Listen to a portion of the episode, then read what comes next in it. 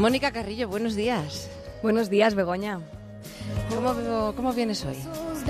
Pues hoy vengo cargada de propósitos, de buenos propósitos, como todo el mundo por estas fechas, imagino. Se nos va un año más y eso es algo especial. El 16 se lleva todo lo que nos pasó y nos deja las ganas de que llegue algo aún mejor.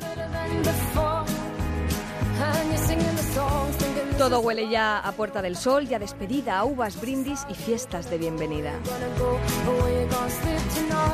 El cotillón se mezcla con el recuerdo de los meses que se nos escapan y que ya no volverán. Al menos no serán los mismos, aunque se llamen igual.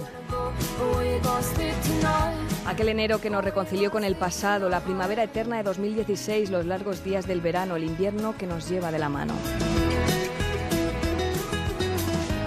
Lleva sin soltarnos y que no lo haga por Dios. Agárrense fuerte al 17 que viene pisando fuerte.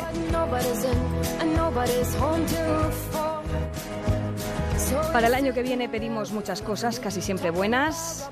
Pues ¿saben qué? Yo solo pediré una cosa, que me quede como estoy. Que nos quedemos los que estamos como estamos. Y si la cosa se anima, mejor. Y si no lo hace, hacia adelante y sin rencor.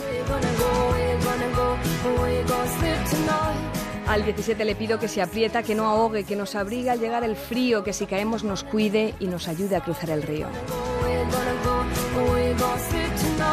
Al 17 le pido que si le llamo me espere, que me perdone si no confío, que sople la herida si escuece, que me haga carantoñas si no sonrío. Al 17 le pido que sea generoso, que no nos haga mirar al pasado, que el 16 salga victorioso, pero no tanto como este 17 hermoso. Se abre un año ante nosotros a vivirlo y a ser posible con ustedes, con vosotros. Feliz fin de fiesta, Begoña.